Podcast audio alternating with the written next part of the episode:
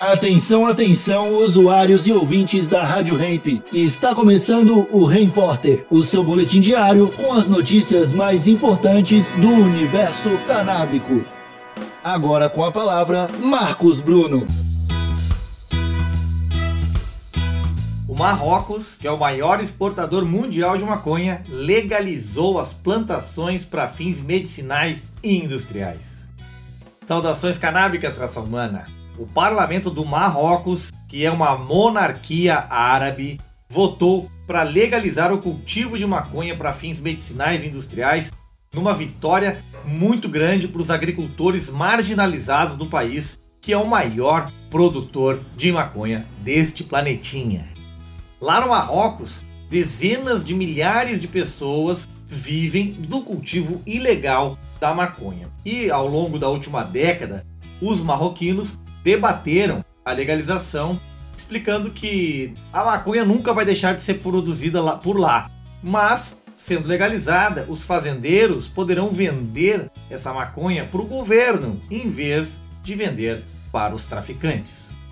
E aí eles encontraram um aliado poderosíssimo no Ministério do Interior no ano de 2017, quando um grande período de inquietação na região montanhosa do Rif expôs todos os problemas socioeconômicos ignorados por décadas. Essa é a região responsável por quase 500 quilômetros quadrados onde a cannabis é plantada lá no país do norte da África e se espera que a legalização reduza essas tensões, acabando com esse estigma que os fazendeiros de lá possuem. Foram 119 votos a favor e 48 votos contra, uma vitória esmagadora.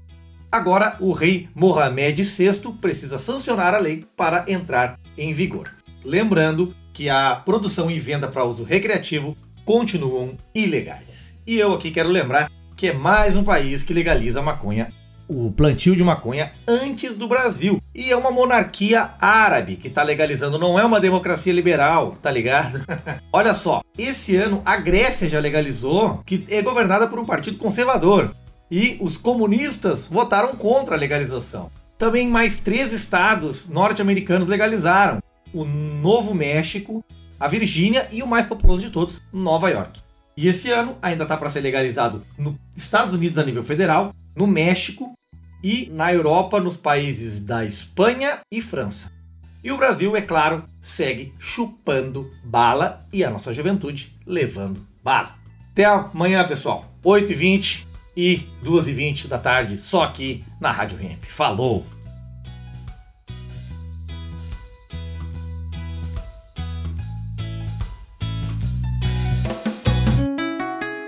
Rádio Hemp.